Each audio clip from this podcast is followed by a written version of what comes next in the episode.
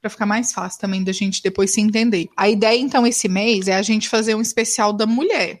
Entendi. Então, essa semana agora na segunda eu coloquei no ar o episódio com a Renata Samarco, que é uma amiga minha que é fotógrafa e trata do, do nu, né? Faz fotografia sensual, enfim, fotografa mulheres. Uhum. E aí a gente vai conversar com uma escritora e que é toda empoderada nesse assunto do feminismo, enfim, de várias lutas aí, né, a favor da mulher. E a gente vai fazer uma entrevista com a Elisa também, que é uma. Elisa Lucinda? Não. A Elisa quem?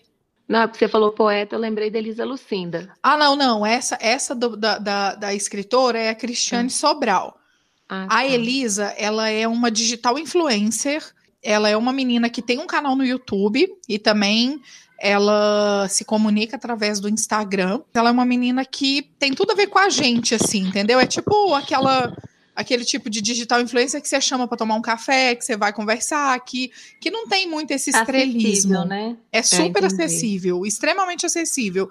Ela é jornalista, ela é personal organizer e ela mexe com essas coisas do minimalismo, é, uhum. de, de investimento. Ela entende muito sobre vários assuntos e principalmente sobre a coisa de casa, de lavar roupa, de limpar da casa, limpar a casa, de organização, essas coisas assim. Entendi. Então a gente quer fazer esse momento voltado extremamente para mulher, entendeu? Entendi. Aí foi quando a Cibele falou de você. Essa questão de você ter morado numa cidade grande, mas que você também é, acabou é, voltando para Bonito.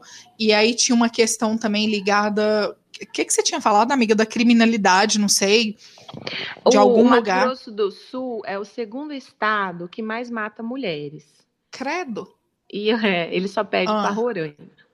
Entendi. E é, eu trabalho dentro de um ramo hoje que é o agronegócio, certo. que é um ramo bem machista, claro, né?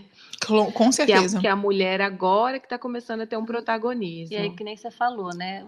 Ou você herda, como é que é? Então, as mulheres no agronegócio, ou porque elas herdaram de um pai uhum. que faleceu, Entendi. ou por causa que o marido morreu e elas Caramba. tiveram que fazer. É difícil você ver uma menina dizer, ah, agora eu vou ser fazendeira, entendeu? É, é bem raro mesmo. Eu também na, na, na igreja lá, como é que é? Então, eu faço parte da pastoral da criança, que, que a gente trabalha com projeto social de, de saúde da criança, né? A primeira formação, não sei se a Sibeli falou, mas eu sou formada em teatro pela Unicamp. Ah, eu era massa. produtora cultural em São Paulo, então eu virei de produtora cultural para produtora rural. Ah, olha que louco! Entendi. Não, e deixa eu te perguntar, Dayana. com certeza. Sacanagem. A gente vai pintar elas de várias cores. Tá gravando, né? Tá, desde, o, desde a hora que eu comecei, desde de 10 horas. Então tá. Vai ter bastidora da Compá hoje. Ai, Ai, pelo amor de Deus, vamos lá. Tá. Pronto? Pronto. Pronto.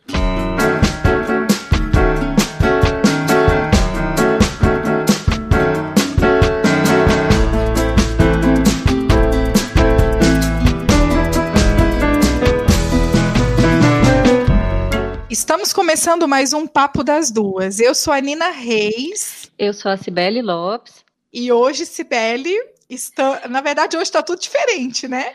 Tá estamos, muito diferente. Estamos de convidada especial e você não tá aqui do meu lado hoje pela primeira vez, né? Nossa primeira gravação separadas. Primeira. Gente, tá, tá falando... Me deu uma dor no peito agora de você é falar é estranho, isso. Né? Primeiro porque não é sexta-feira, todo mundo já sabe que a gente grava toda sexta-feira de manhã. E segundo que eu tô aqui em Brasília e você tá em Bonito. Ah, que lugar maravilhoso. Ai, eu imagino. Me dei esse privilégio de estar aqui. Ai, muito bom. E, enfim, estamos fazendo esse hangout, então pode ser também que o som é, não seja 100% de qualidade, mas a gente vai tentar fazer o melhor aqui possível. E hoje a gente está com uma convidada, né, muito especial, mas você conta pra gente um pouco, Sibeli, para você apresentar ela antes um pouquinho. Então, eu resolvi passar alguns dias aqui em Bonito e por uma sincronia do universo, eu me aproximei bastante da minha prima, e a gente conversou tanto. E a, a gente tinha o projeto do especial do, do, do mês das mulheres, né? Agora Isso. em março. E aí me deu um insight, eu falei assim, eu vou convidar ela para participar com a gente, porque eu acho que ela tem muito a acrescentar. Com certeza. E, e aí eu vou passar a palavra para ela. Então eu quero que vocês conheçam minha prima, Dayana. Oi. Oi. Oi, Dayana. Tudo bom, Nina? Tudo. Então, eu, eu sou a Dayana, eu moro aqui em Bonito há 10 anos. Eu trabalho com fazenda, é, sou produtora rural, também tenho imóveis aqui no, no município de aluguel. É, construí eles, que quando eu cheguei aqui tinha bem pouco casa para aluguel, agora está melhor. é, mas a minha formação original é em teatro. Eu fiz faculdade de artes na Unicamp, uhum. morei quatro anos depois em São Paulo com, e trabalhei com produção cultural, produção de TV. E aí voltei aqui para o Mato Grosso do Sul é, para ficar mais perto da minha família, para poder me preparar é, para gerenciar é, as fazendas e tudo mais, né? É isso. ela é tão assim. Acho que ela tem muito tempo livre, porque ela diz que faz três faculdades online também. Eu faço três faculdades online. Eu faço administração, é, tecnologia em agronegócio e tecnologia em negócios imobiliários. Nossa, Daiane. Eu faço, para poder me preparar bem. Daiana já tem 146 é anos, né, Daiana? Ainda não. Daiana já é uma mulher bem vivida, já está num outro patamar. Assim. Não é? Você tem quantos anos, Dayana? Eu tenho 37. 37. É esse né? tesouro aqui, é. bonito. Ai, que eu coisa não, boa. Eu não sabia dessas virtudes dela. e, e, você tem filhos, Daiane? Eu tenho duas meninas, uma de sete e a outra de três. E moram aí com você? Moram comigo. Eu sou Ai, divorciada e cuido delas. E deixa eu te perguntar, Daiane, que agora eu fiquei curiosa também. Você falou que morou um tempo em São Paulo, né? Isso. E aí você se formou lá, foi a primeira faculdade que você fez, né? Isso, eu fiz artes cênicas na Unicamp. E por que? Aí, tá, a, a, sua ideia, assim, de início, eu, eu vi que você falou que voltou para poder gerenciar isso em Bonito e tal. Então, você tem familiares aí, você tem uma raiz Sim. aí Bonito, né? Sim. A minha família, na verdade, é bem tradicional aqui do Mato Grosso do Sul, tanto da parte da minha avó materna quanto da minha avó paterna. Ah, são, é? São é, pessoas assim que colonizaram o mesmo estado, que, que vieram desde a formação, né? Então, Nossa, toda a minha educação foi aqui em Campo Grande, que é a capital. E a gente sempre tem o costume de sair para estudar fora aqui. Até Entendi. porque na época não tinha universidade como tem hoje, não tinha esse ensino à distância, né? Uhum. Então a gente acabava indo pra, ou para São Paulo, ou para Brasília, ou para para Belo Horizonte para estudar. Muito bacana. E essa parte da, da, da questão de, de fazenda, de tudo, como é que isso começou assim? Então, é, isso sempre foi desde pequena, né? Porque eu sou filha de, de fazendeiro, neta, bisneta. Então, eu fui criada, é, morei na fazenda quando criança. Então, é, era uma coisa natural. Eu acho que o não natural foi eu não fazer uma faculdade ligada ao, ao agronegócio na época. Entendi. Eu acho que eles esperavam que eu fizesse algo, agronomia, veterinária ou ou um direito, pelo menos, para lidar com a parte comercial, né? Uhum. E eu escolhi ser artista. Essa coisa, esperavam que você fizesse algum curso ou você esperava fazer Não, algum curso? Não, era falado. Era falado. Mesmo você sendo mulher. Mesmo eu sendo mulher, eles, meu pai, meu avô acreditavam que era melhor um, uma, um direito. Meu avô, inclusive, eu passei em administração rural na UCDB, que é a Universidade Católica de Campo Grande, e meu avô me matriculou contra a minha vontade. Mandou me matricular. E Caramba. aí eu fui lá e tranquei quando eu passei para São Paulo, entendeu? Falei, não, eu não vou ficar. Mas eu, eu, falo isso por conta da questão da mulher. É, mas eles me viam no escritório. Ah, Acho que essa é a ah, grande tá. diferença. Eles e eu ia viam... perguntar sobre isso também. Como é que era essa visão deles, né? De você nessa área, sim, porque eles esperavam isso, mas esperava até que ponto, né? Porque a gente não vê tanta mulher nessa área, não vê mesmo, né? Não vê, é pouca. Agora que está começando a se organizar, uhum. esse ano foi o terceiro Congresso Nacional das Mulheres do Agronegócio. Ai, que legal. é, foi lá em São Paulo, a gente conseguiu reunir 1.800 mulheres, que é, que é, que, é, pouco, se você imaginar o Brasil inteiro, a quantidade de mulher que está no campo, entendeu? Uhum. Porque é assim, eles esperavam que eu tivesse algum papel dentro de um escritório, mas que as decisões em si elas fossem tomadas claro. pelos homens que estariam mais é. até tecnicamente capacitados, porque se eu não estou no campo, eu não sei falar de remédio para o animal, eu não sei falar do trator, eu não sei falar de peça. Eu acabo não tendo conhecimento que decide, sabe? Sim, entendi. Eu fico na planilha do Excel lançando conta. Ai, entendeu? Tá parecendo a, a secretária, dona de casa. Isso, é quase uma secretária da, da fazenda do que um do que realmente um gerente, sabe? Mas você Mas percebe esse, esse, só um segundinho só. Tá. Você percebe esse, não sei se a gente pode, poderia falar preconceito mesmo, até dos seus familiares em relação a isso, de que você não pegaria no pesado, você ficaria só com uma parte mais administrativa? Com certeza. Isso, isso é até engraçado você perguntar isso. No Congresso, é, uma jornalista que estava lá perguntou isso para as mulheres da plateia, se se sentiu preconceito. Sim. A resposta foi unânime, que se a gente fosse parar por causa do preconceito, a gente nem estaria nisso, porque o preconceito é diário, ele é minuto a minuto, entendeu? É em cada pequena coisa que você faz, desde você entrar numa loja de veterinária para comprar alguma coisa, até o peão que você tem que pedir alguma coisa e ele às vezes não vai te ouvir porque você é mulher, sabe? Isso está embutido. Nossa, é incrível isso, né? É, ainda é incrível. É, muito, muito. Eu acredito que estamos evoluindo bastante, assim, mas é igual quando você falou que eram mil e tantas mulheres, eu já achei um tamanho absurdo. E, é. Mas foi o que você falou. Pensando num Brasil no total, assim, é, é, são pouquíssimas mulheres.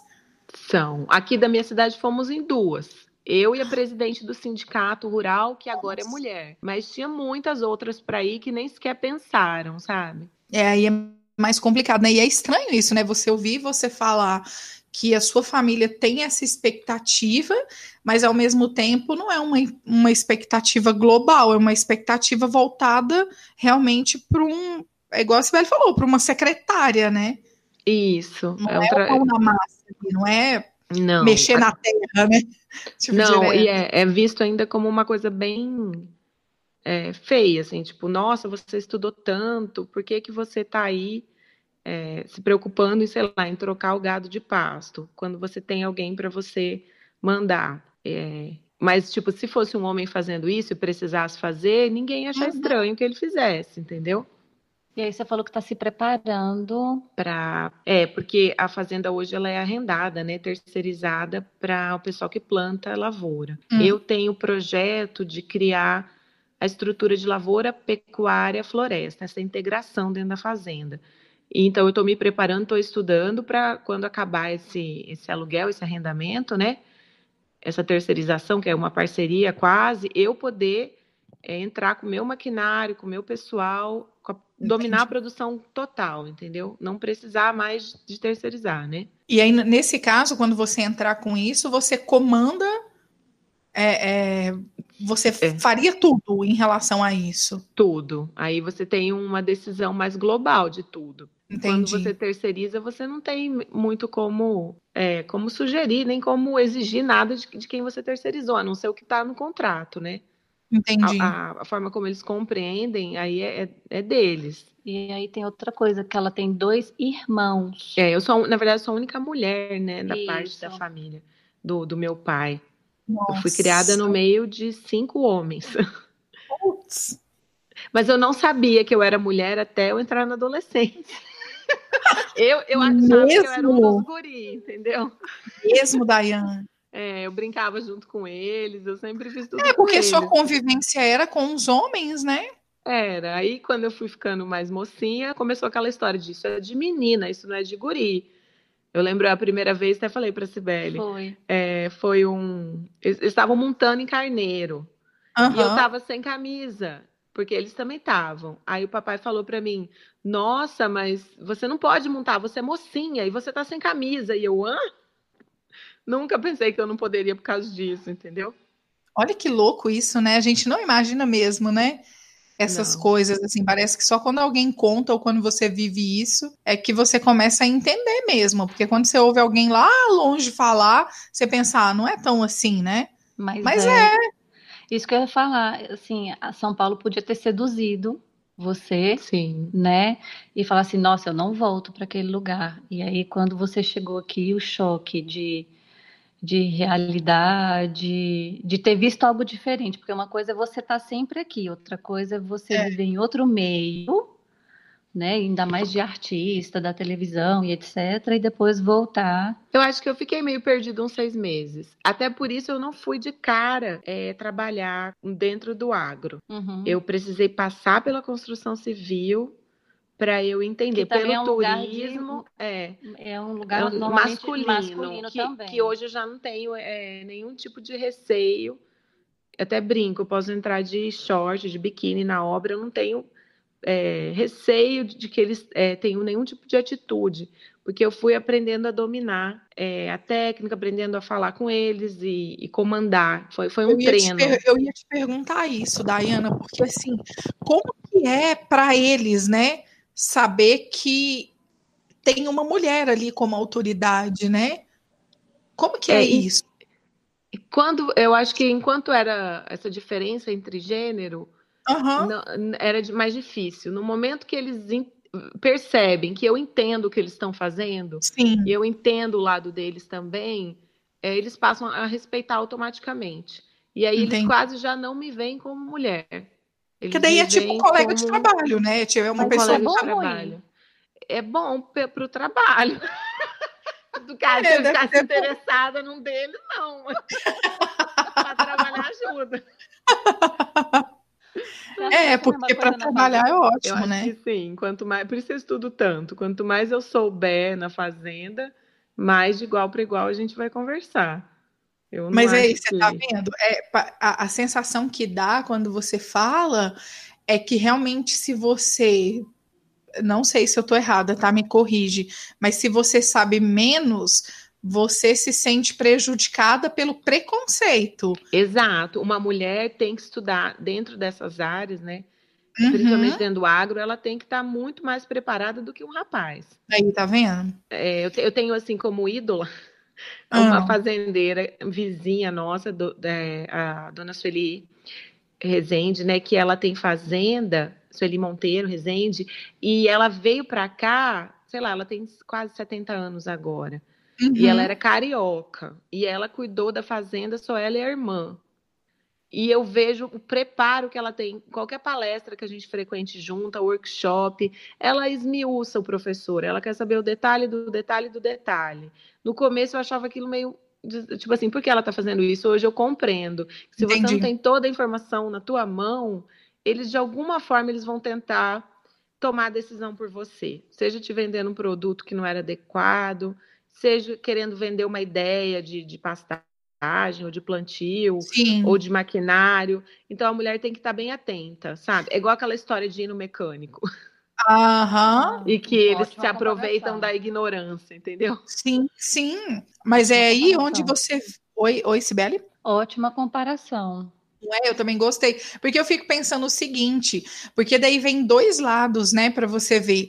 Tem a questão de, da personalidade da mulher que gosta de estudar, ou de qualquer pessoa, né, não importa o gênero agora, uhum. né, então, do curioso, ele quer estudar, ele quer saber, ele quer estar tá lá na frente e tal, mas aí o seu lado passa disso, né, Dayana? Passa o lado de que você se esforça para estudar, porque você gosta do que está estudando, mas porque você precisa para ter Sim. voz ativa onde você está, né? Com certeza. É, uma sorte que eu tive é, é que meu pai me preparou, ele falava de preparar para o mundo. Certo. Então ele sempre falou para mim que se eu não sei fazer, eu não posso mandar. Então eu, eu, sempre é, pensava nisso quando eu uhum. eu sabia desde pequena que um dia eu iria acabar gerenciando. O que eles esperavam é que eu acabasse me casando com alguém que com algum fazendeiro. É outro vizinho, ou então com um rapaz que tem estudado isso, para ele fazer por mim. Eu acho que essa que Entendi. era. E eu sempre, desde menina, busquei o contrário é, busquei que a escolha pessoal, né? Não, sim, não sim. resbalasse no trabalho e que eu fosse a pessoa que fosse mandar mesmo. Muito bem. Seu pai te ensinou direitinho, é. saber para poder mandar. Ele tinha uma frase ótima também que ele falava, que é erre pela sua cabeça, mas não acerte pela dos outros. Massa. Quer dizer, que o processo de erro e acerto tinha que ser seu para você poder tomar as decisões. Nossa, e muito já legal. É um, já é um grande ele era muito machista, meu pai. Ele não era um homem, ele era fazendeiro, vamos combinar. Né? Sim, sim. Mas dentro de todo o que ele tinha, ele, ele me criou de uma forma muito aberta, sabe? E Dayana, não tem como eu não te perguntar, porque eu não te conheço como a Cibele, mas onde entra a sua mãe nessa história? Nossa, minha mãe, eu acho que o exemplo que eu tenho da minha mãe é de uma pessoa de superação, porque ela foi uhum. mulher de fazendeiro vinte e poucos anos da vida dela. Quando ela se separou do meu pai, ela teve a coragem de buscar os sonhos dela e de se formar como médica.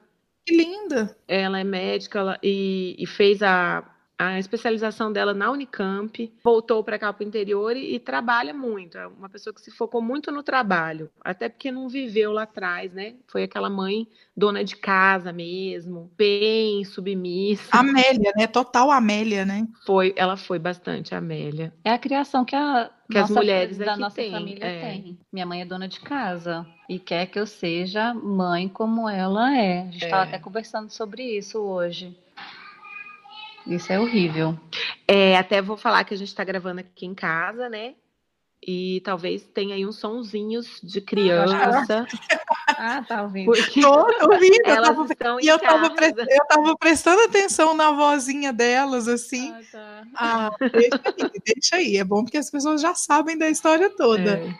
Tá, mas ah, falando assim do. A gente tá, falou um pouco do trabalho, a questão da, da sua vida pessoal de como é que foi se relacionar, de ver se tem muita diferença dos homens daqui. Pois de São Paulo? Os da capital. Hum, da tem capital. muita diferença. foi, isso foi um choque. Vamos falar que isso foi um choque. Porque eu tinha tido poucos namorados é, em Campo Grande, né? Antes de eu ah. ir para a faculdade. Então, a minha experiência assim, de começo, de, de relacionamento, de relacionamento, de meu primeiro casamento, foi com, com homens de São Paulo. E depois eu voltei para cá e tive o segundo marido que era daqui. Esse choque de realidade com os meninos daqui, sabe? É totalmente oposto, porque né, nas, nos grandes centros eles conversam. Ainda mais que eu era do meio de artes, né? Ah, então, e é então bem, é bem, diferente, é mais É bem né? diferente. Né? Não que eu diga que fosse menos machista. É, eu ia comentar isso agora. Não significa a questão do machismo que não. diminui ou aumenta, mas não. a relação é um é, pouco mais aberta. É mais aberta, né? Porque não, não tem papel assim estratificado, sabe? É, eu, eu, era, eu era quem trabalhava, eu era quem, quem cuidava do dinheiro, a gente tinha mais diálogo. Aqui é, se espera que cada um tenha o seu papel, tanto o homem quanto a mulher, o que tem tornado o casamento bem mais difícil. Eu acho que é aí que entra a história de ser o segundo estado que mais mata mulher no país, entendeu? Nossa. Porque eles não estão acostuma se acostumando com essa mudança de papéis dessa esposa que antes era mãe e dona de casa e submissa, submissa para uma Nossa. mulher que está ganhando dinheiro e que está começando a ter escolhas. Dando a volta por cima, né? Assim, isso, isso, né? isso tem provocado. E assim, não é só na classe baixa, porque eu faço um trabalho também com a pastoral da criança, de, de ajuda às crianças, né? Da uhum. parte de saúde, e a gente Ai, visita muita família. Então, o problema ele está tanto lá na vila com aquela família bem simples, como tá na classe alta. a mulher apanha em qualquer contexto. Ela está sendo. Você falou que tem mulher que apanha todos muito. os dias. Aqui tem, aqui tem. E, e, a gente sabe, a sociedade como um todo sabe ainda mascara, entendeu? Quando Ai, elas finalmente difícil. têm coragem de ir a uma delegacia, que aqui agora tem uma delegada mulher, até pouco atrás não tinha. É. É, ainda assim, a um, dois dias elas retiram a queixa porque a pressão da sociedade para que elas permaneçam no casamento é maior do que realmente a vontade individual delas. No meu Nossa, ver, difícil, assim, pelo né? que eu acompanho. É. Pesado, é muito pesado. E assim, ela, parece que são criadas, parece não, são, né? Para escolher namorado, marido Sim, desde, desde criança. Cedo. A brincadeira é, ai, que menino você acha bonito, eu me lembro de adolescente, os rapazes ficarem passando de carro na frente da escola. E as meninas ficarem, olha lá, fulano tá com carro tal, Beltrano carro tal. Uhum. Ou seja, já eram treinadas para escolher um marido rico, um marido que fosse Gente, prover. É. E, e aqui... Pode, pode, falar. falar. Não, pode falar. Ah, tá todo mundo chocado. Ai, é, é, porque ela estava comentando que aqui é com 15 anos. Né? É, é, no interior, interior mesmo, acho que aos 18, no máximo 18, 19, eles já se casaram. Quanto mais perto da fronteira, sabe? Na capital, não. Na capital, a gente, que é Campo Grande, a gente Demora já um tem. pouquinho mais. Demora e termina a faculdade, daí casa. Nossa, gente. Tanto que eu era assim, eu terminei minha faculdade e menos de um ano depois eu estava casada. Porque essa foi a criação que eu tive. Eu não imaginava que eu podia Mas... primeiro fazer uma carreira, depois me casar, entendeu? Que dá para ser livre, né? Dá para não, não precisar dá. de ter esse protocolo, né? É um manual. Não, eu segui a cartilha que me ensinaram. Fui descobrir que não era certa bem depois. Pois é, e eu assim, como a minha mãe é da fronteira, que ela morou, ela é de Bela Vista, que é na divisa com o Paraguai. Então, hum. Então, quando eu separei, a minha mãe falou: Não, minha filha, você tem que voltar para o seu marido. Assim, você tem que pensar na sua filha. Eu falei: E a minha felicidade? Ela falou: Mas você tem que abrir mão disso. Que isso? É minha é quase um é... surto, né? Sim, e aí a gente está vendo que algo, é os homens da família estão morrendo, né? As, as, as, as tias estão ficando viúvas, e aí você vê assim, parece que tem um alívio, né? Sim. Porque algumas já falaram assim: nossa, eu não estaria nesse casamento se não fossem os filhos. Nossa, que difícil. É, essa é a criação. Mas, ao mesmo teve. tempo, elas tentam é, manter alguns parâmetros para as mulheres. Entende? Mesmo estando viúvas, tendo a liberdade agora de escolher, elas ainda. É, uma mulher reprime a outra, que eu acho a maior tristeza, né? Julga é. a outra. Uhum. Essa é a parte, é, é a, parte que é mais complicada também, né? E aí eu até falei para a Dayana, antes da gente começar, eu falei assim, olha, graças a Deus que a gente está cortando esses, esses pactos, né? Essa linhagem que a gente tem com, com as nossas mães, com é. as nossas avós, com as nossas bisavós. Sim. De daqui para frente ser diferente, uma educação diferente, escolhas diferentes, ou opção de não casar, de ser livre de mesmo. ser livre para escolher o que quiser. E, por exemplo, vocês duas são mães de meninas. Então, Sim. assim, provavelmente é o que vocês vão passar para elas agora. É algo diferente do que vocês já estão tentando viver, né? Eu acho isso muito legal, porque assim, mesmo ela estando aqui em Bonito e, e eu, por exemplo, lá em Brasília, essa conexão de quebrar esses paradigmas. E Sim. somos mães de meninas, então a gente viu, por exemplo, nossas filhas hoje, aí a avó começa a falar uma coisa, a bisa começa a falar outra, a gente olha uma para a cara da é, outra. E fala, meu Deus, meu para. E pensa, a gente vai mudar isso aqui, né? Não é, com certeza. Não. não vai continuar Não vai forma. continuar. É, mas isso é legal, assim, isso é, eu acho que é interessante, de, principalmente porque a gente tem um público muito feminino, né, Sibeli? Até onde a gente recebe os nossos feedbacks, a gente consegue perceber que o nosso público maior são de mulheres, assim. Então, eu acredito que muita gente, se não viveu isso, conhece alguém que já viveu ou vive, entendeu? Sim, então é interessante para as pessoas entenderem que realmente as coisas estão mudando. Mas é engraçado, né, Daiane, quando você uhum. fala que a violência aí é muito grande, né? Que o assassinato é. Como é que a gente pode dizer? Como é que foi que você disse? É, o, é esse dado, eu até porque a gente está tendo umas palestras aqui todo ano, uhum. e a última que teve para mulheres é, foi a juíza, isso foi dado da juíza aqui de Bonito. Ah. Nós somos o segundo estado que mais mata a mulher, né? do pois femicídio. É. Olha para você ver. E é assim, é, é, abrir o jornal, todo dia tem uma história. Puta eu, que é, E até uma que chocou bastante a gente aqui foi hum. a, um, ela tinha pedido divórcio na cidade vizinha aqui, que é muito pequena também. Certo. E o, o, marido, na hora de lá assinar no, no cartório, entrou armado, atirou contra ela na frente de todo mundo e depois se matou. É, e era um casal com dinheiro, era um casal de alta classe. Aí, que você falou que não foi muda, né? filmado né? e passado na TV, entendeu? As, as, imagens da câmera, Ai. tudo. E é uma cidade de 50 mil habitantes, a cidade que aconteceu isso. Aqui a gente tem 33 mil. E, e é diário, como eu te falei. Se eu for na delegacia. Mesmo, né? É, é. É, qualquer uma tá, tá sofrendo isso mesmo, né? Se você for lá, o número é grande, né? E, e, deixa eu te perguntar, Dai, você sabendo desse contexto, o lugar onde você está morando, sabendo de tudo isso, tem pouco tempo que você se separou. Você ficou com medo? Você ainda está com medo? Como... Eu acho que eu aprendi a lidar com o meu medo. Saber. Eu, ah. já, eu já tive muito mais medo é, antes. Eu aprendi a lidar com ele. É, como que eu vou explicar isso, gente? antes, antes eu, é, teve uma época que eu realmente tinha pânico, eu procurava sempre agir de uma forma que eu não fosse me colocar em risco. Porque eu sei qual é. Mas você, você hoje se dá conta, por exemplo, que você ficou no casamento por, por medo? Por medo, um pouco por medo, um pouco por essa história da família. Você tem que pensar na família, nos filhos. Uhum. A mulher é o pilar, a mulher que entende, a mulher que perdoa entende? Essa, essa coisa de sempre. É... E foi um relacionamento bem tumultuado, né?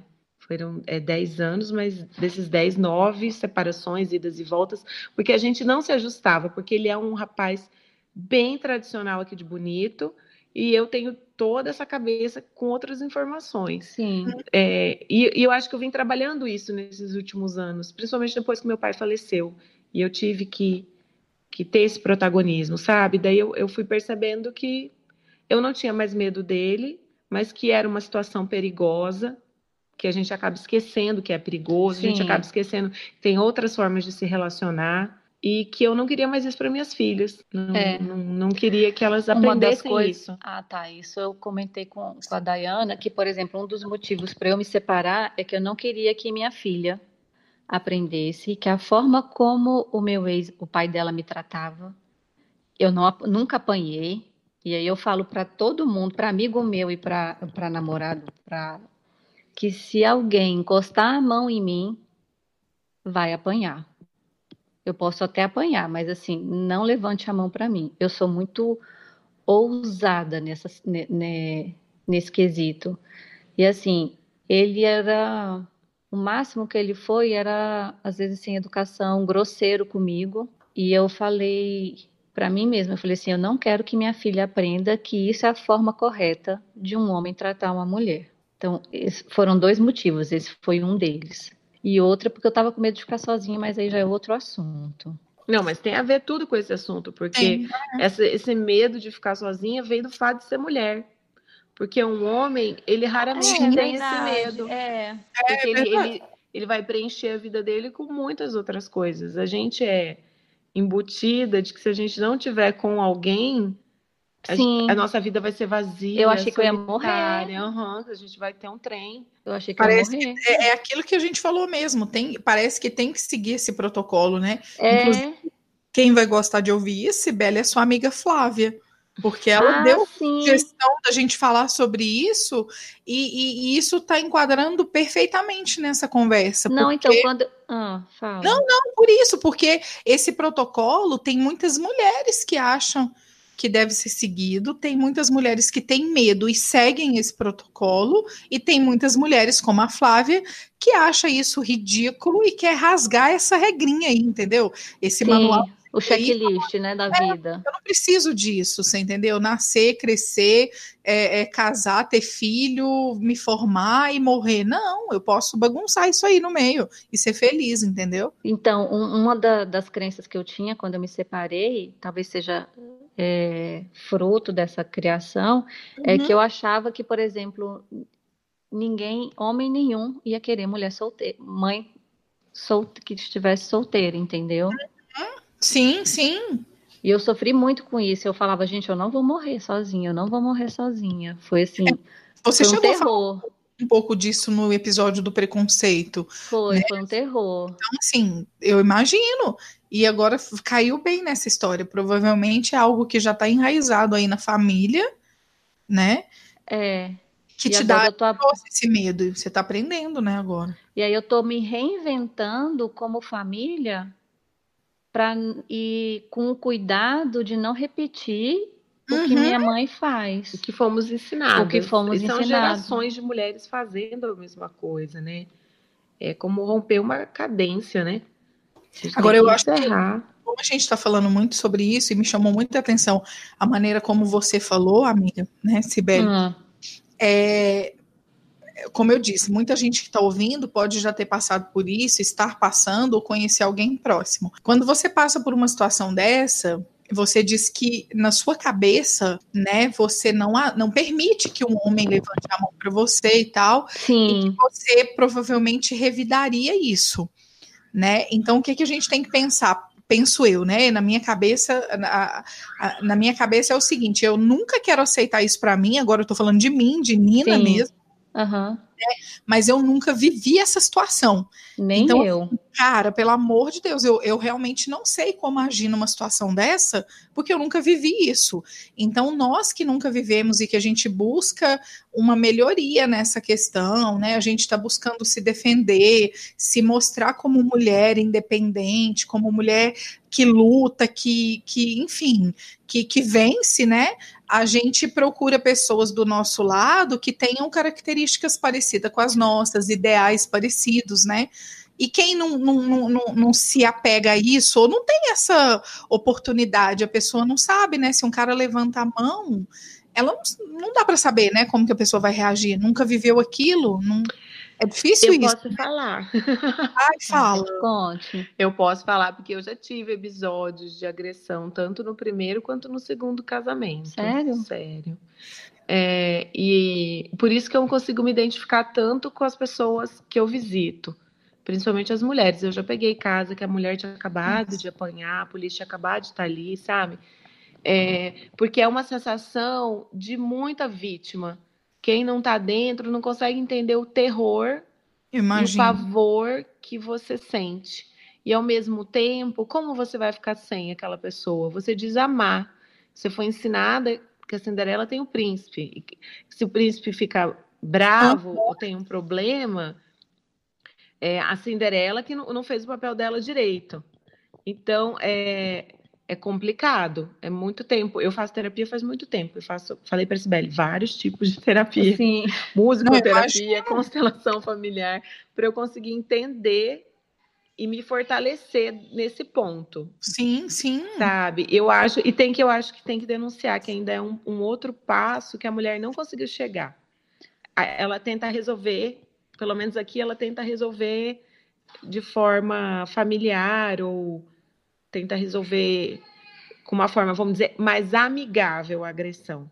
Ainda não consegue entender como um crime, que você sim, tem o direito de não precisar ser empurrada ou ser chutada. Ou Essa ser... é a parte triste, Daiane, é muito ruim, é. assim, que você vai falando isso, eu sempre vou pensando é, é, que dó, né, porque a mulher se sente a culpada daquilo ali, né? Exato, ela acha que não de é. alguma forma ela provocou aquilo. Não é Gente, é igual a desse é. jeito, não. Assim, nunca aconteceu comigo. Eu não tenho nada para falar de ninguém. Eu parto muito da questão do respeito. E aí, tipo, se a pessoa é o pilar de qualquer relacionamento, se isso é quebrado com uma violência dentro de casa, é, para mim ali é o, é o fim. Eu acho que se eu passar por isso algum dia, desejo não passar. Sim, sim. A primeira coisa que eu faço é ir na delegacia. Acabou. Não tem amor que, que nutra, que, que vá levar isso adiante. Na minha cabeça. Uma vez eu falei até estava falando esse negócio de brigar, de mulher que bate homem, homem que bate mulher e tal, no, com o pai da minha filha. Uma vez eu falei assim: se você me bater, você bate, mas você corre. Porque, assim, eu não vou deixar barato. Eu... Mas aí que tá, a gente tem isso, ou você paralisa ou você revida. Eu? Só que é o que eu sempre falo, um homem carrega um saco, você carregou comigo essa semana, um saco de sal de 30 quilos como se não fosse nada. Uhum. A gente sofreu para fazer. Sim. Eu, eu tento explicar isso para os meninos daqui. Sim, claro. Olha, gente, não tem como, vocês são mais fortes, não se deve fazer isso, entendeu? Sim. sim. Porque ainda é, eu acho que ainda tem que evoluir muito a educação dos meninos. Né? Sim, eu espero que com mães como a gente, porque também essas mães, mães de meninas, né, que foram é. nossas mães, nossas avós, criaram as mulheres e criaram os homens para ser assim. Uhum. Eu acho que com essa nova geração que quebra-se também os pactos em relação a a criação dos homens é, também. Essa coisa do poder, né? Que o homem tem o poder e a mulher se submete. Quando ela se levanta, é como uma rebelião na cabeça dele, que tem que ser contornada, mesmo que com violência. Uhum. É, é, isso que acontece. É, que eles se criem sem ser privilegiados. Que se você tem alguém que só te é serve. É porque é servir a palavra certa. É. é. Parece que eles trocam a, querem a mãe e ou a, a empregada e, e, a esposa. esposa vire uma coisa só. É, é uma só. Não, não entra na minha cabeça isso. Acho que tem que ter é. igualdade. É difícil. É aquela velha história que a gente fala de pai e mãe, que o pai vai fazer o, a, o negócio e falou: Eu ajudei a minha esposa. Não, querido, você não ajudou. Não, ajudei a cuidar do meu que... filho. Não, não. Fez mais sua obrigação. então, tipo assim, é, mas olha, isso aí eu acho que a gente ainda vai muitos e muitos anos para lutar contra isso, né? Mas se estamos mas eu, aí, a gente tá. Eu sinto que tá todo mundo sintonizado, né? É porque você vê, é um assunto que vocês estão discutindo aí, é um assunto que a gente está se preocupando aqui também. Uhum. A gente quem? Não, a gente, juro, aqui a gente tem vários movimentos dentro da cidade. É. é tem um, um, encontro anual que chama Mulheres Fabulosas, que esse ano acho que vai ser até maior do que que a gente fala sobre crença, sobre paradigma. A gente está levando essas palestras lá nas vilas. Uhum. Minha mãe lá no posto está fazendo um trabalho bem bacana. Até eu já te falei que eu te apresentei uma peça sobre as mulheres. Sim. Para elas, para que elas se, se enxergassem. Quer falar mais sobre isso? Então, quando eu me formei, eu me formei dirigindo. Era uma faculdade de interpretação, mas eu já comecei não concordando. Eu queria dirigir e fui ah! dirigir. E aí eles tiveram que fazer uma. Queria dirigir e fui dirigir, pronto. É, aí eles tiveram que fazer até uma banca especial para julgar o meu TCC, porque Uau. eu estava fora do padrão, né? E a peça era sobre mulheres, chamava Mulher de Cada Porto. Então é, é um assunto que me incomoda desde sempre. Eu queria mostrar a elas as diferentes idades, os diferentes reflexos. Isso eu fiz em 2004, faz já alguns anos. Sim. E aí, com depois que eu voltei para cá, a parte de artes é muito precária, né? A gente não tem muito ator, não tem muito músico, mesmo em Bonito, que é uma cidade que recebe muito turista. Aí eu acabei fazendo esse trabalho junto do posto de saúde. Como a minha mãe tinha essa vontade de levar educação uhum. junto com a saúde, eu consegui uma vez remontar como um monólogo e apresentar isso para as mulheres da comunidade. É. E foi impressionante. É, foi, eu nunca vi uma plateia tão silenciosa. Elas não reagiam, elas ficavam assim como se tudo elas estivessem absorvendo. É, tipo, dando mamar e olhando eu fazer e não queria nem, nem parar. Caramba! Para dar mamar, sabe? Porque tava, tava falando algo que tocava a elas. E você teve algum feedback dessa. Depois eu tive. Teve? Tive. É, algumas vinham e falavam. Eu me lembro até durante a faculdade, quando eu apresentei, né? Eu me lembro de uma senhora que me procurou chorando no fim da peça e falou: Nossa, você retratou a minha vida, muito obrigada. E eu fiquei, gente, eu tenho 22 anos, como assim eu entendi a vida de uma pessoa de 70, sabe? E é porque era um papel, né? E eu representava cada papel daquele. Sim, gostei. Mas isso é interessante, as pessoas se identificam, né? É. E aí, quando você consegue mostrar isso, fazendo, seja né, um, teatro num, com um monólogo, que é até mais interessante, assim, porque a pessoa não foge muito, né, de ver uma cena ou outra, não dispersa, acaba prestando atenção naquilo ali. As pessoas se identificam mesmo, assim, porque você consegue trazer uma realidade para elas que nem elas nunca pararam para pensar nisso, nunca nunca se depararam nem com essa forma teatral, né, de, de entender a vida delas e nem com, com isso, de, de parar para pensar e falar, caraca, o que ela tá falando é o que eu vivo e eu nunca parei para pensar nisso, a minha vida é isso. Sim. É, exatamente. Bonito, é muito... nunca mais, bonito nunca mais vai ser a mesma, depois da Dayana... Dou uma incomodada. Tá dando uma incomodada. Na, na, verdade, a gente tem várias coisas, porque Bonita é uma cidade ainda muito alternativa dentro do estado, né? Porque é uma cidade que recebe gente do mundo inteiro, Por exemplo, uhum. são 33 mil habitantes, mas na alta a gente chega a receber 180 mil pessoas passando Uau. por aqui. Uau! E dessas ficam, bastante ficam. Tipo assim, alguém é, vem, monta escola, monta restaurante. Então, a gente tem várias iniciativas. Tem um grupo materno de mães que se reúnem nas praças para falar sobre maternidade agora. Tem um grupo de, de mulheres de danças femininas na cidade.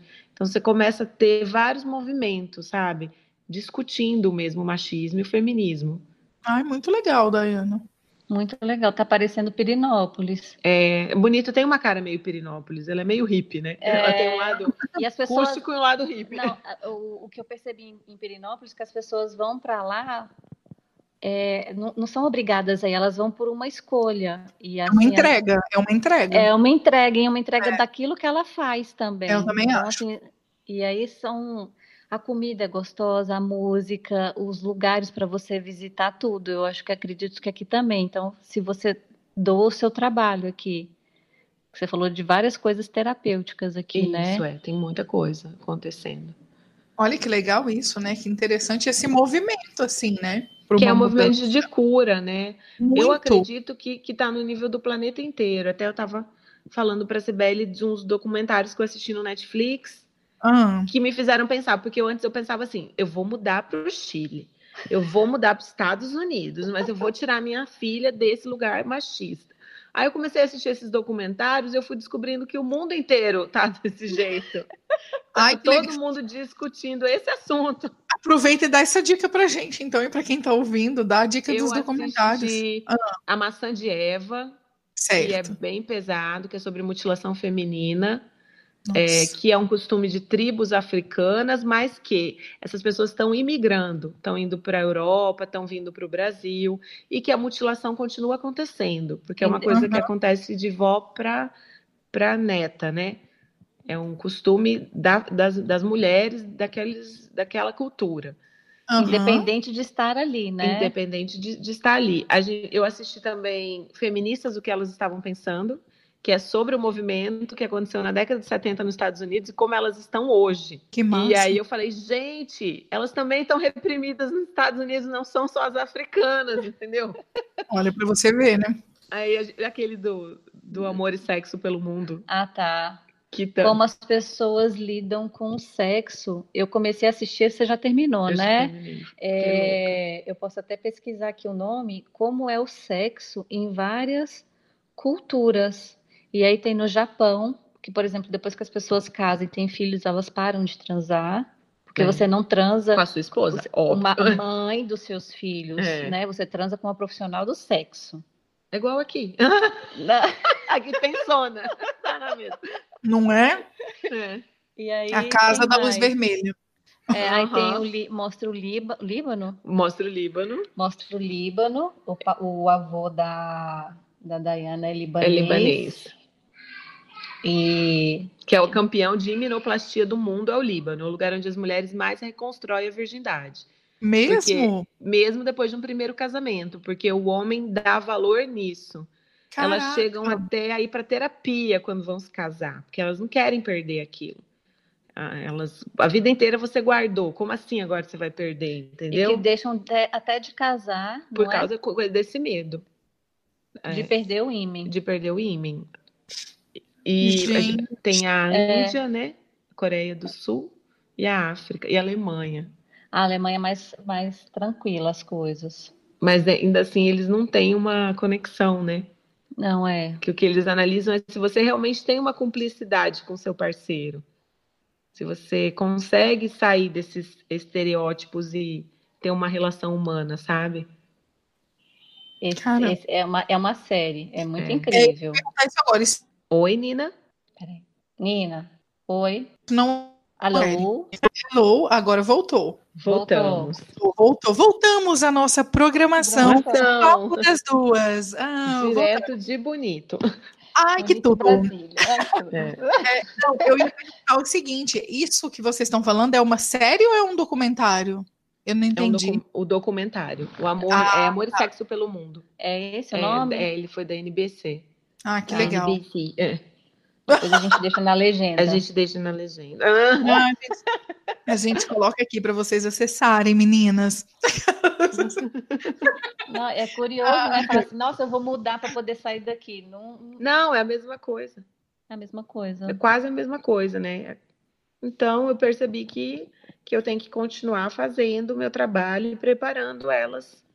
É, pra... a, a, luta tem que ser dentro de onde a gente está mesmo, é. né? Querendo ou não, porque é o que vocês estão falando, que a gente está falando, né? Você vai lá para fora, você, você vai ter outras lutas parecidas ou não parecidas e, e dificuldades também. Então, olha, eu acho que o mais difícil é mudar a família. A gente mesmo e a família. É, é isso é verdade mais difícil. É, ainda mais quando está assim, totalmente enraizado. Então é, é, é, começar a quebrar isso aí mesmo que vocês estão fazendo, né? É, ou aceitar. E se aceitar, né? Aceitar que foi desse jeito, né? E agradecer e, e honrar. Porque e se a gente frente. não agradece, né, Diferente. né? A gente fica preso na, na acusação, na culpa ainda, né? Uhum. Não, e tem gente que vai viver isso aí não por uma questão de prisão, por, porque quer, porque acha que é assim, né? E tá tudo Deve bem. Tá achando que a gente é, somos três loucas. Aliás, quando um homem quer ofender, ele usa a palavra louca, né? Você já percebeu isso? Aqui é muito comum. Gente, isso falei, é verdade, isso é verdade. É, é, como ele descaracteriza a mulher chamando de louca. Entendeu? Ele pode estar é. fora de si, mas ele não é louco. Ah, não. Homem não faz isso, não. Bobagem. Entendeu? De... Não, é interessante. É, é, é, o, é a palavra que eles usam para definir. Não, mas até outras mulheres podem nos ouvir uhum. e falar assim, gente, eu não estou entendendo nada do que elas estão falando, não concordo com nada. Mas acho que é um amadurecimento é, pessoal. Pessoal. E aqui também, claro, de, levando sempre nessa consideração de que, né, começamos assim, para contar a sua história, né, Dayana? Uhum. Sim.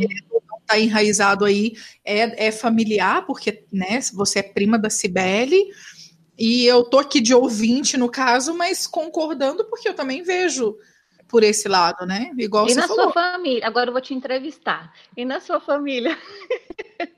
Nossa, minha família é tão tranquila. Hum assim, não, eu não tenho nada a dizer, nada a queixar, sabia? Porque, assim, meu avô teve um filho fora do casamento, claro que isso deu problema, ah. né? Mas não é, não, não é nada que diz, pelo menos a, a, na minha visão, né? Que desestruturou a família toda e tal. Aconteceu, né? Eu tô é, com 38 anos. Os meus pais se separaram, eu tinha 14 anos. Ou uhum. seja, foi um choque muito grande e tal, mas assim, hoje os dois são amigos, minha mãe é, é, convive bem, né? Com a esposa, não tem convivência diária, mas sabe da esposa do meu pai, assim, da, da, da convivência deles, tem amor aos filhos do meu pai e tal. Então a gente convive muito bem em relação a isso, assim. Na minha família mesmo tem outros tios que, que são separados ou, né, que, que vivem um tumulto aí, que depois volta à normalidade, mas não tem não tem mas, nada. Assim, entrando, só entrando um pouco mais no, no casamento dos seus pais, quem pediu para separar? Minha mãe, minha mãe. Oh, é moderninha ela. É, minha mãe é fofa. Não, mas a minha mãe, minha mãe é muito pé no chão. Rosaninha, assim. um beijo, Rosaninha. É, ela ouve, a Rosaninha ouve o episódio toda segunda.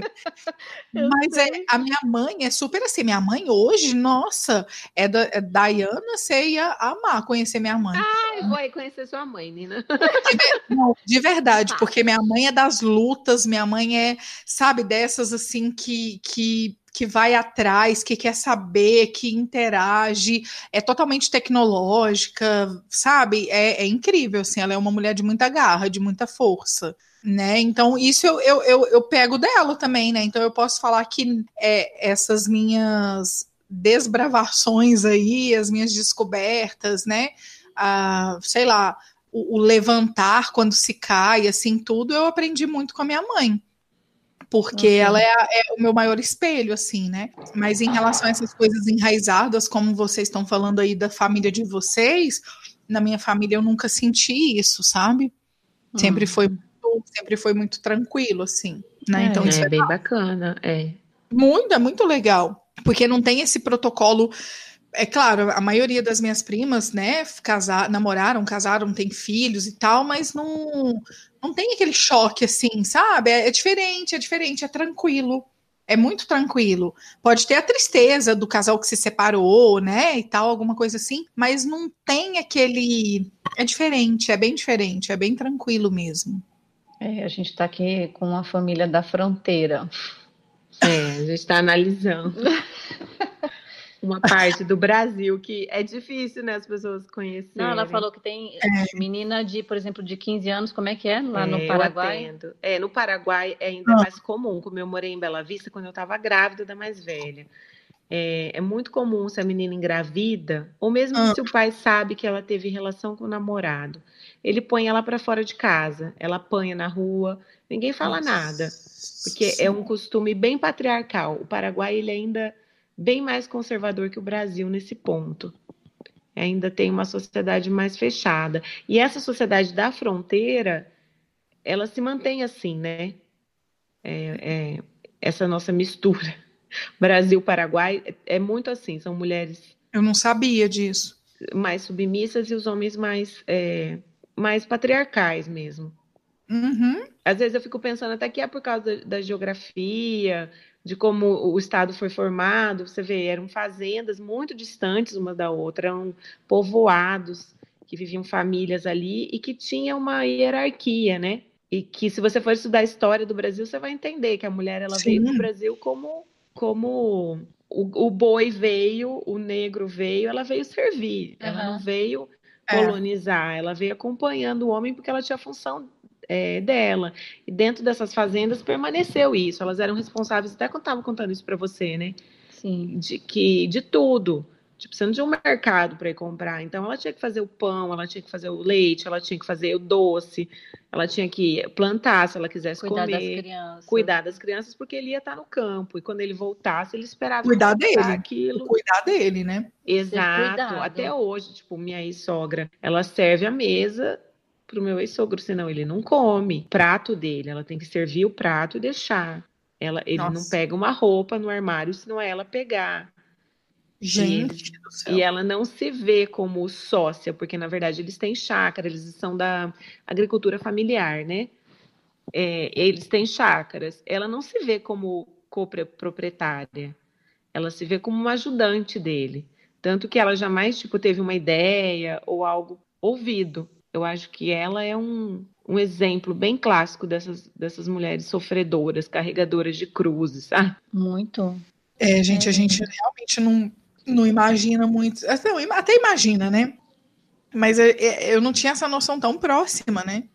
Não, é, quando eu cheguei aqui, escutei, e eu falei assim, não, não é possível que é assim. Ela falou, é, eu falei, não, eu tô chocada. Porque parece uma realidade tão distante, é tanto isso, na é, questão, é isso. tanto na questão geográfica, mas na questão do tempo. Parece que está falando de uma coisa de muitos anos atrás. Não é agora. Pois é. Ela está viva. Ela está viva e ela toda sexta-feira descasca mandioca na faquinha porque ele não concorda em comprar um descascador de mandioca, por exemplo. Ela não tem um, uma, uma lavadeira, uma, uma máquina de lavar. Não tem? Não, porque até tem, porque meu ex deu para ela de presente, porque era mãe dele. Eu falei, poxa, sua mãe não tem uma máquina. Ele falou, e deu, mas ninguém deixa de instalar. O marido acha que vai gastar muita luz, então que ela continua lavando na bacia. Não é nem no tanque, é na bacia. Gente do céu. E tem muitas, assim, muitas que lavam no rio, principalmente, né? Quanto, quanto mais é, o dinheiro falta, né? Uhum. E aí esses homens também, qual a diversão deles? É beber. E aí entra junto o alcoolismo, e com isso entra as agressões. Essa mulher fica cada vez mais humilhada. Nossa. É, Dayana. É, é, complicado, viu, gente? Nossa senhora, é muito difícil. É, é um ano de episódio aí só falando é. desse assunto, não, é? é? Tanto é que eu tô aqui uns cinco dias e a gente tem conversado. A, a gente tem é. conversado muito. Nossa, e é muita história eu imagino, é, é muito incrível tudo isso, assim. O é, que, que eu queria te perguntar? Hoje você está se relacionando com alguém, Dayana? Ah, no momento eu estou no pause. Dá um pause nisso. É. Você está no momento pause. Agora, sabe, sabe uma, uma curiosidade, porque a gente estava falando, você né, tinha comentado, que tem essa diferença dos homens daí, né? Para os homens da capital, é, de São com Paulo. Certeza. Mas, por exemplo, você também enxerga que aí tem alguns homens que, que são diferentes? Tem. Você tem alguns sim que são diferentes. Tem convivência assim com eles, assim, é interessante sim. de ver, é mais te instiga mais assim do tipo, cara, que massa, que é... Sim, tem. Tem bastante, assim, principalmente aqui que é mais turístico, né? Mas eu, eu não posso dizer também, por exemplo, meus irmãos dentro da minha família, eles já são bem, bem mais abertos. Por exemplo, eles cozinham, eles. É... Ah, que legal. Tem um irmão que mora no Catar, do meio. E hum. aí ele e a mulher têm uma relação um pouco mais igualitária, sabe? Ah, que legal, Dayana. É, eu vejo meu irmão caçula, que é pai de menina, tem uma preocupação gigante com a criação da filha dele, como isso vai afetar ela.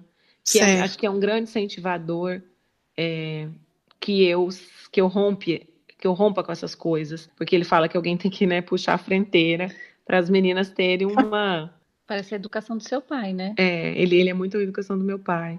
E eu te falei da tia, né? Que eu tia, a, a irmã do meu pai. Ah, eu tá. sempre tive ela como base, como parâmetro, assim, porque ela ficou. A irmã do pai irmã, dela. É. Uhum. Ela ficou, se divorciou com três filhos pequenos, por causa Uau. de violência doméstica até grave. E ela perdeu metade do que ela tinha no casamento, porque ela deixava ele, ele administrar, ele assinar papéis. Sim. Enfim, foi perdendo quase tudo que ela tinha. E ela teve que, que, que trabalhar, né? Aprender a trabalhar já depois de uma certa idade, com os filhos para criar três homens, homens bem sumatogrossenses.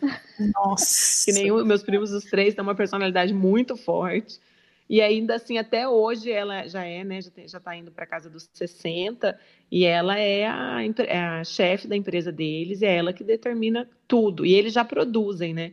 Então, eles já, já têm a produção de soja, já, já tiveram fazenda de gado, e ela sempre é a última palavra.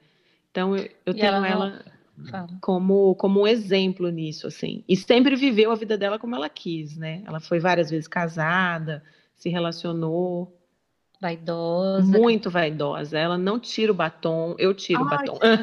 ela não tira o batom nem o salto, e nem a uma hora e pouco ela demora arrumando o cabelo pela manhã. Então, reunião é depois desse horário, porque ela não vai chegar se ela não tiver toda arrumada. Feliz com a aparência dela. Ela é muito ela, assim, sabe? Então é um exemplo que eu tenho. Sim, com certeza. E não distante, né? Dentro não, da família. dentro da família. E, e, como a família do meu pai era eu e ela, né? É, ela não teve filha mulher e, e, eu só tinha meus irmãos e meus primos. Então era onde eu olhava. É, era seu espelho ali, né? Era... sempre foi taxada de, de louca. Olha pra você ver. Sempre, Olha... aquela louca. Ai, adoro ela, entendeu?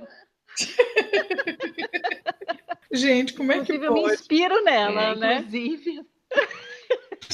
Te dedico, tia. É, essa é pra minha tia. Ah, e até eu tenho um quadro aqui em casa, você nem reparou. Não. Ela, ela faz dança, dança terapia, minha tia, né? Ela foi bailarina antes de, disso tudo, sabe?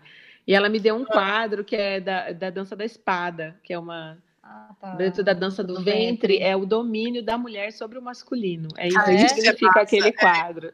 Ela me deu que... de presente quando eu casei a primeira vez, entendeu?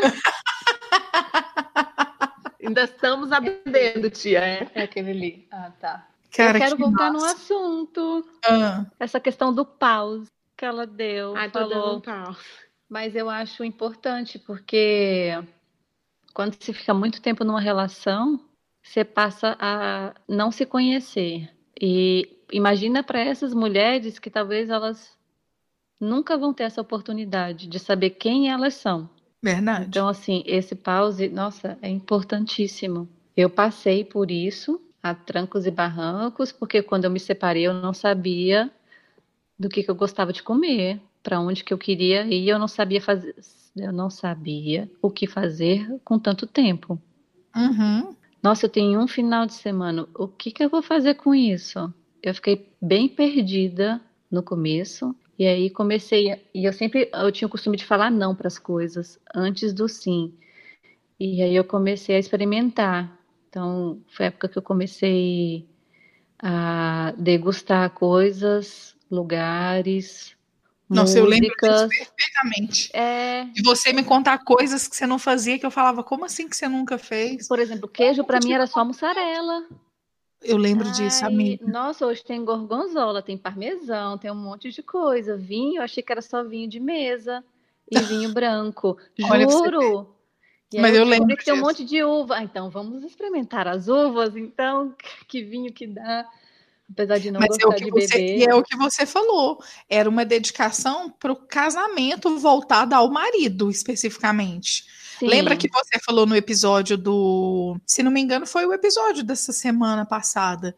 Você falou de que usava só calcinha de algodão. Sim, e branca. E branca, porque era Sim. uma vontade do seu ex-marido, não era uma Sim. vontade sua. Concordo. Olha para você. Hoje eu tô de renda azul. Ah. Hoje ela tá muito moderna. Você tem que, que estar tá aqui para ver, Nina. ai, mas não é? Olha para você acho, olha, ah, eu acho que toda mulher podia passar por essa experiência. Se ela não se conheceu durante o longo da vida, é, se separar, se proporcione isso, de se conhecer.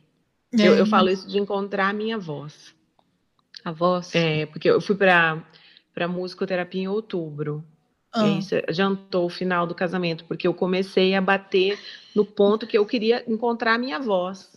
Que eu não tenho voz, porque eu não consigo cantar. Eu acho que você só consegue cantar depois que você consegue falar.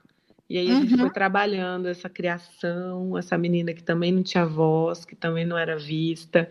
Ai, que legal. E, que aí é, então, vou continuar nesse caminho. Quando eu estiver segura da minha voz, aí a gente aperta o play e toca. Ai, muito legal, muito bacana isso. Mas é mesmo de dar, de, de, de saber qual é a sua voz, né? Para tudo, para você, para o mundo, enfim. Já pensou que você não sabe do, do seu gosto de nada, o outro decide por você. Sim, sim. Se alguém te chama para lanchar, para sair, você não sabe nem para onde vai? A minha mãe falava isso quando ela separou do meu pai. Que ela ah. não sabia pedir uma pizza, não sabia qual o sabor que ela gostava. Nossa, eu já escutei tanto isso e é, é. verdade. E aí ela passou por uma fase oposta, que daí era tudo ela. Eu escolho, eu escolho, sabe? Pô, gente, vamos, por favor, mãe, o que, que custa? Não, vai ser o que eu quiser, entendeu? Agora ela tá já no, no, equilíbrio dela, mas ela foi de 8 a 80. Mas olha que engraçado que você falou isso, você me resgatou a, as minhas fases agora, né? Eu tive fase de época de solteira, que eu tava conhecendo alguma pessoa, onde eu entrava no carro dessa pessoa e a pessoa falava: "Para onde nós vamos?" E eu Ai, decide você, não sei, para qualquer lugar. Era, era essa frase sempre. Passou uma época que eu comecei a, a justamente isso, a me, me conhecer e falar: peraí, eu sou capaz de tomar decisão. Hoje eu tô afim de comer um sanduíche. Então, eu entrava no carro do cara e ele perguntava: e aí, Nina, para onde que nós vamos? Eu, ai, hoje eu quero sanduíche, vamos. E aí, ótimo. Aí era, mas é engraçado que você falou isso da, da né, de, de tomar essa decisão, de, de ter o tempo de, de deixar a pessoa decidir, depois só você toma a decisão, né? E aí depois eu comecei a ver esse equilíbrio mesmo, do tipo, peraí, os dois podem decidir sem ficar no nesse lenga-lenga todo, sabe? É Não, verdade, é. com certeza. Uma coisa mais co compartilhada, né? Sim, sim. Decisões dos dois em consenso. Justamente. Eu tô gostando. do equilíbrio. Não, é quando eu tô com desejo de comer alguma coisa, aí eu falo, hoje eu quero comer tal coisa. Aí tem dia que eu não faço questão de escolher nada. Eu falo, não, pode escolher. Eu acho que isso é equilíbrio também. Uhum, entendi. Então, gente. Eu acho que é isso. Pô, eu acho que a gente conseguiu, né? Fazer um programa. Acho que deu, né? Eu tô com a mania de falar fazer um programa, né? Terminar o episódio. É, é com certeza, né, Acho que a gente conseguiu fazer um programa, vamos ser bem pagas para isso, isso. Que tudo. Cadê o patrocínio, gente? Cadê o patrocínio, gente? Mas é isso, eu acho que deu de verdade. Assim, a gente conseguiu falar de vários assuntos, assim, focar num, num, assunto específico, que é falar do, desse machismo, falar das nossas lutas, né? Nós mulheres, principalmente para esse mês agora que, que realmente pretendemos que que o Papo das Duas possa trazer isso para as mulheres que estejam nos ouvindo, assim, de que é especial para elas, para nós principalmente também, que né, estamos conversando com pessoas super especiais e se descobrindo e se redescobrindo através das conversas. Então, é, foi muito legal, Dayana, de verdade. Espero que a gente possa se conhecer pessoalmente depois. Ah, eu também, Nina. Eu, eu agradeço bastante. Foi uma delícia conversar com vocês duas. Nossa, muito, muito Ai. mesmo. Espero, espero ir para Bonito também. Venha, por favor. Vamos nadar no, no balneário e tomar tereré. Nossa, até. Ai, sabe quem que vai gostar de ouvir, Sibeli? Ah. Tomara que eles nos ouçam, os meninos do Arrasou, que são Sim, de Campo Grande. Tem um podcast. O Misael e a. Ah, que legal. Misael. E é, Misael e Jaimeina. Eles têm um podcast. São bem diferentes. Eles contam isso no primeiro episódio deles, sobre o nome deles. Mas eu é bem legal. Eu vou estar tá lá final de semana, eu acho. Ai, que massa! E aí eu Não, acho que eles vão gostar disso. É, eu espero ter contribuído para o nosso programa, porque minha prima me inspirou muito saber das coisas que acontecem por aqui. É, acho que vai e dar para o trabalho que ela faz aqui também, Sim, né? Lindo. Nossa, muito legal, muito bonito, Dayana, de verdade, assim. Obrigada, e eu tenho, certeza, tenho certeza que vai, é, que a gente vai conseguir, assim, sabe, ligar aquela luzinha ali na cabecinha de alguém que estiver nos ouvindo, com Ai, certeza. Amém. Com amém. certeza vai, vai ajudar bastante. Senão a gente dá uma paulada na cabeça dela. Presta atenção. Presta atenção. Ai, ai, mas muito legal. E aí a gente fica então, né, por aqui, pede para vocês que estejam nos ouvindo aí para se quiser falar alguma coisa, né, contar alguma história, se identificou com esse assunto, né, tem, vive esse caso é, em casa ou com alguém próximo, manda um e-mail para a gente no papo das duas gmail.com, né? E interage com a gente também lá no Instagram, gente, por favor. Que é o papo ponto das duas. Né? E no YouTube também. Agora estamos no YouTube também.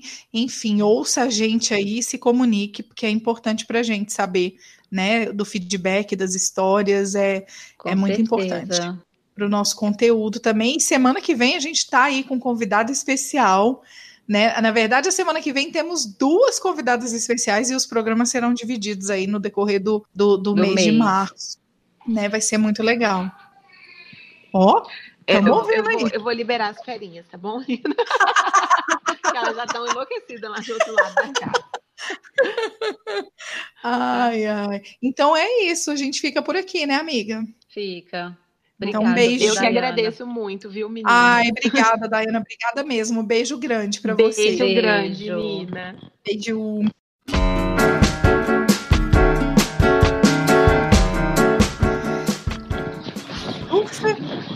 Pronto, Nossa. tá eu e você agora. Ai, liberar.